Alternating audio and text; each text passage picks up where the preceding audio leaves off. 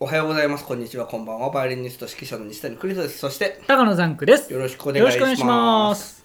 あの、バイオリン自由時代、はい。ちょうど発刊からお発行っつうの、1年経ちました。おー、素晴らしいありがとう。ございます。これはえー、ん？3月20あの僕のあの、はヤマハ銀座でのうん。演奏会の日に発売だったんです、うんうんうんうんうん。だからまあそれから1年経ったとそうですね。まあ一応奥付けでは3月20日発行になってますけど、あそうなんですね、まあ実際にね、うん発売されたのが、まあ、そのぐまあらいだそのぐらいということでね,、本は大体ちょっと何日かずれますからね。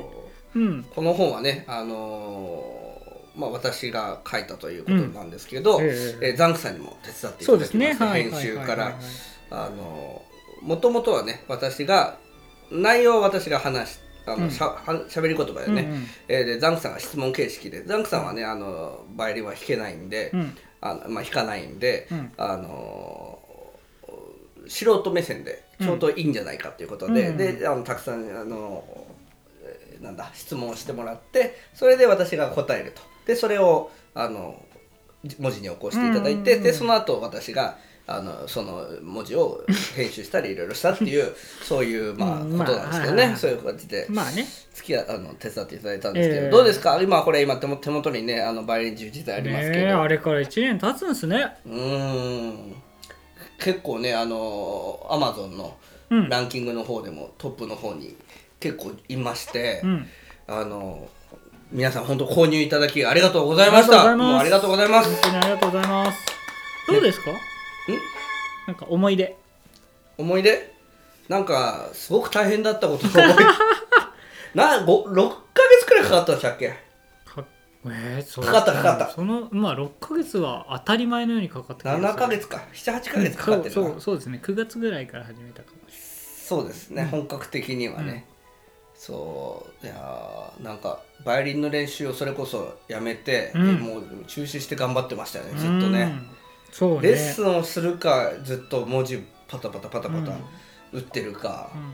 これもだからね初めこういう形に落ち着くまではい。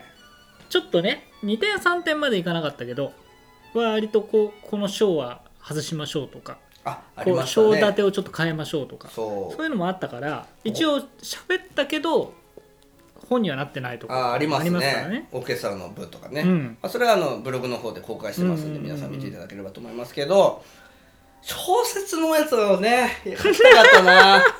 ぶっちゃけ小説書きたかったですね。そのなんだあのそうね、そうそうそううそう。あのアマチュアオケに入ってね。でうまくなるまで上手くなるまでね。そういう。あの恋があり。そうそうそうそうそう、うんそういう小説を一本書いてみたいなっていう夢で終わってますけどうね、ん、まあまた次ね。次書けばいいんじゃないですかね。そうですかね、うん、帰っていきたいと思いますけどね、まあうん次うん次あるんですかね。どうですかね。あのバイオリン愚痴留学日記うん。の2っていう話はありましたよね、うんうん。はいはいはいはいザンクさん手伝ってくれるっていうことで、うん。僕ありありとあらゆるあらゆるあの要はオフレコのバイオリン時代うんのワードファイルをうん。全部送って、そうそうそうそう。ちょっと天才のザンクさんならあんなのささっと3ヶ月くらいでできちゃうんじゃないですか。うんできないな。いやねでもね本当にね乗んなかった話で面白い話あるからね。あれはなんとかなんとか世に出したいとは思いますけどあねー嬉しいですね。だから出してくださいよ、出したいです。うん、あのーいやちょっとお礼しますから。いやーちょっとあれをまとめるのはちょっと俺じゃちょっとすまないぐらい量がすっごい量があるんですよそうなんですよ。すごい量だかいらっぱい書いてあるんですよ。あれは確かにあの初めに作ったのは、うえっと、文芸者はい。の方は、まあ、確かに大変だったのかなってあれ読むと思いますね、ううん。ん。でもあのセレクトセレクトをする人によってまあエピソードセレクトするエピソードは変わってくるのかなと思って、ううん、僕はこれあこのエピソード外しちゃったかみたいなのは載ってますよね。うん。これ入れた方が面白かったんじゃないのっていうのはある。うーんまあネット版なんて言うんでしたっけ？そういうの、えー電子版、ああ電子書籍ね。電子書籍でまあ、うんうん。それは一番楽かも出せるんじゃないかな、うん。まあコストもかかんないし、うん。損害もないし、うん。まあぜひあのザコさん協力してもらえればと思いますけど、はい。えっ、とバイオリン自由自在うん。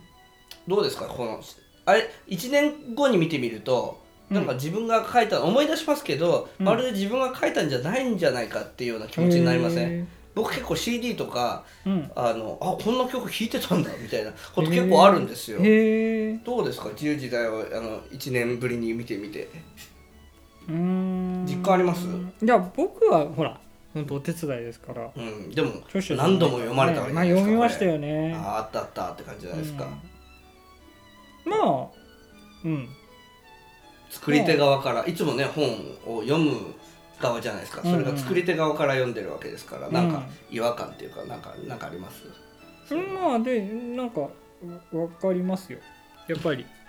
あの自あの他人が書いたというかうんうん。あのあ全然新鮮とは思わない、ああ、なるほど。うん、でもまあいい本ですよ、本当にいい本、ありがとうございます、うん。まあ、そのところでね、えー春巡社から、えー、1200円うん、春秋社ね。春春巡社。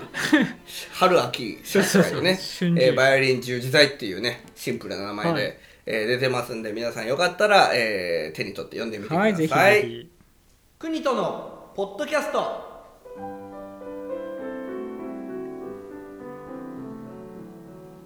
国とのポッドキャスト。このポッドキャストはバイオリニスト指揮者の西谷邦人さんが音楽趣味その他興味のあることについて語る配信番組ですこの番組は Apple Podcast、YouTube、Anchor、Spotify などで配信されているポッドキャストですのでチャンネル登録、購読をお願いいたします。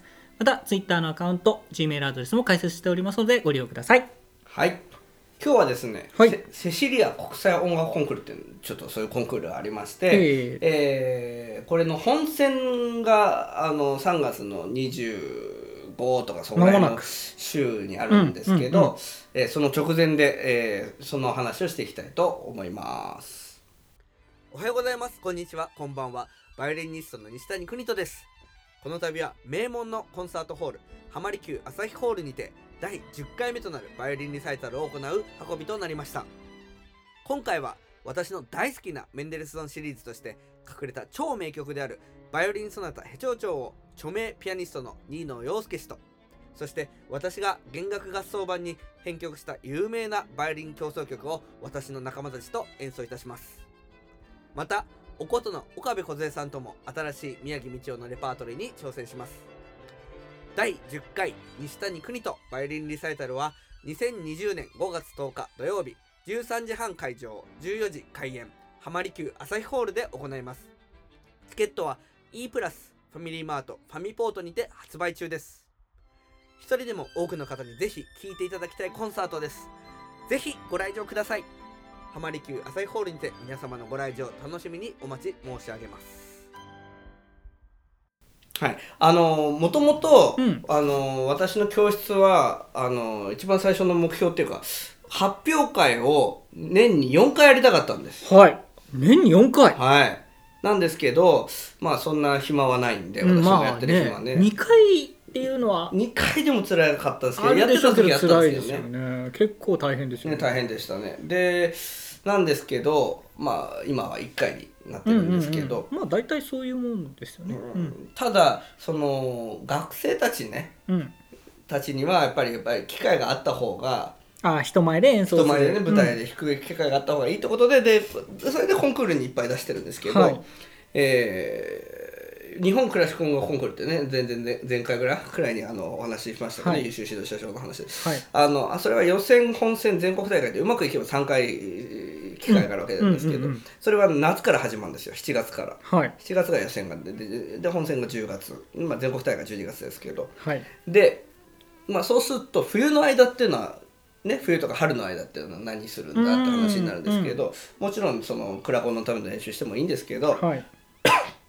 セシリア国際音楽ルって冬春にやってらるらしいぞっていうのをね5年ぐらい前に知って、うん。えーそれで始めましたあのじゃあこっちのコンクールも出たい人はやりましょうってことで、はい。まあ、うちはクラコンが一番人参加人数は多いんですけど、うん。セシリア国際音楽コンクールにもあの挑戦しております。うん。でこれどういうコンクールかというと今言ったように春行われるコンクールで、はい。えー吉川麻子先生というバイオリンのね、えー大先生がい日らっしゃいます。本の方ですよね。はい日本のはい。方なんですけど、もうすごい海外とかにもいろいろコネクションがある方で、でその先生が主催しているあのコンクールです。うん。でいろいろね立科音楽祭とかね大阪国際コンクールって大きいコンクールなんですけどそれとね、えーコネクションがあったりとかいろいろすごいあの今盛り上がってきているあの今幅飛ぶ鳥落とす勢いのうん。コンクールでございます。うん。うん。でえっ、と作で、まあ、国際コンクールってことなんであの僕は昔あの英語しか喋れないね生徒もいましたんで、はい。そういう生はいはいはい徒とかにもいいかなと思って、うん。クラコンだと日本語しか対応してくれないことがあるんで、うん。だから国際コンクールだしいいかなと思って、えーそれで出し始めたっていうのが実はきっかけなんですけど、このコンクール。でえっ、とまああるきっかけがあって昨年から審査をお手伝いさせていただくことになりまそうなんですね。して、はい。それであのー昨年は、えっと高校生と大学生と一般の分の審査をややらせていただいたんですね。はい。でクラコンとし違ってあのーなんて言うんだろう審査員の先生もなんか、うん。あのー東京音大のね教授の方とか、はい。あのーそういう方たちがたくさんいて、うん。あのすごいところやらせていただきました。でねあのーロサンゼルスの方にハイフェッツの学校っていうのがあって、はいそこのはい。門下生たちの、あのー生徒も来たりしてへてー。だからすごい、あのーレベルの高い日本でやってる？そうなんですよ日本で。で昨年は浦安に行きました。へ今年はあのティアラコートってとこに行くと思うんですけど。ーはい。でうちの教室の結果としてね、はい。えー結構入賞してるうんうんうん。こともあって去年は2人入賞しました、えー。兄弟なんですけど。立派にね賞を取ってくれて本当嬉しいなと思いますけど、うん。まあ今年もまあどうなるのかなということなんですけど、でまた今年なんですけど、はい。面白いことにこのセシレ国際コンクールうん。アマチュア部門とプロフェッショナル部門っていうのができたんです。はいはい。分けたんですええねええでこれはどういうことかというと、うん。簡単にお話しするとあの要は音楽を目指してる人がそうじゃないか音大に行ってる人がそうじゃない人かうんうんうんただね幼稚園とか小学生の分も分けられてるんですよ、あこれどういうことなんだろうなとか分かんないんでとりあえず、えープロフェッショナルの方にねで申し込ませたんですけど、全員ね、はい。はいだからそこら辺がまたどうなるのかなっていうのはちょっと今年楽しみです、うん今年からね新設されたんで。でまあ審査をしてのまあ印象ってことなんですけど、うん。そのまあ、海外からね来ている審査員もいるし英語から英語しか喋れない審査員もいるんですよ。ああそうなんですね。うん、もう本当にねあのレベルの高いコうん。ンクールで、だから外国からの参加者もいるわけなんですよってことは、はい。そのああアメリカからね。生徒っていうかコンクール受ける、うんそうなんですよ。で中国系のアメリカ人はい。の生徒がいてめっちゃくちゃ圧倒的にうまいんですよ、うーん。だからそういうまあなんていうかな入賞者もいるんでね、あの審査をしててびっくりです。うん。もうあの自分より絶対うまいだろうっていう、えあのー参加者ええ。がいるっていうのはやっぱりすごいですよね。あそうですだからもう絶対100点つけざるを得ないっていうか、はっきり言ってもう,、うん、もうそこにいる全員よりうまいくらいのもう本当にすごい方が来たんで、そうするともうすやっぱり100点つけたくなりますよね。やっぱり世界からうん来るから、やうん、っぱ日本だけじゃないからそういう方も中には出てくるそう今ノリに乗ってる子ですよね。うん。うーんいやもうでもねやっぱりそのコンクールってあのなんだろうな僕は結構出してる、ね、先生の方だから参加者を出してるはいはい。先生なんで、あのよく勘違い、まあ、されますけど、うん。なんていうのかなコンクールってこれやっぱり利用しなくちゃいけないですよね。利用されちゃいけないっていう、うん。だからお金を払って何にも努力しなかったら利用されてるだけじゃないですか、はいはいはい。だけどやっぱり利用ししっかりコンクールっていう機会をぜひ利用し,、うんうんうん。してほしいと思います。利用しして元を取ってやろうっていうくらいのねお金でちょっとやらせ話になっちゃうかもしれないですけど、ででまたねこのセシリア音楽コンクールっていうのはそういう意味では利用パターンが2つあるんですよ。はい。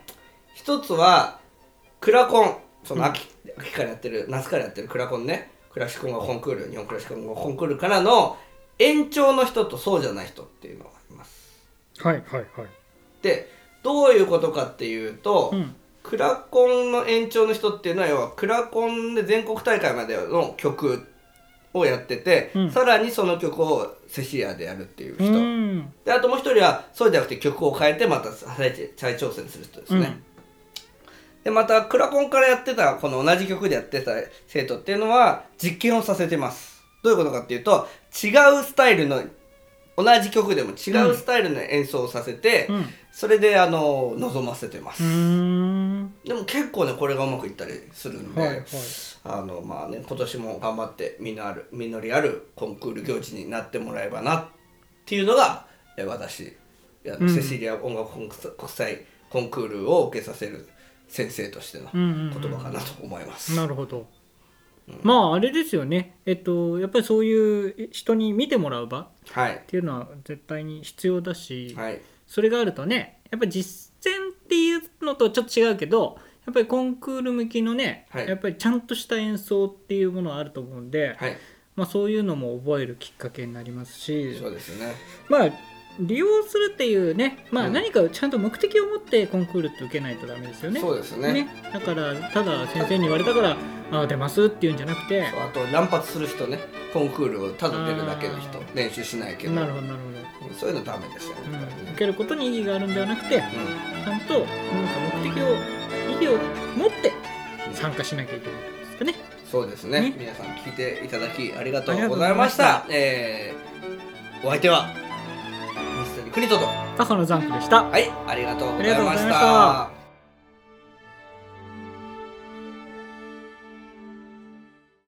おはようございます。こんにちはこんばんは。国とインターナショナルユースオーケストラ音楽監督の西谷邦人です。国とインターナショナルユースオーケストラ通称国東家は練馬区石神井公園を本拠地に置く6歳から高校生までの学生のための弦楽オーケストラです現在国とインターナショナルユースオーケストラでは団員の募集を行っております。募集楽器はバイオリン、ビオラ、チェロ、コントラバスです。ぜひ国とインターナショナルユースオーケストラ公式ウェブサイトの団員募集ページ内にあるお申し込みフォームよりお申し込みください。ぜひ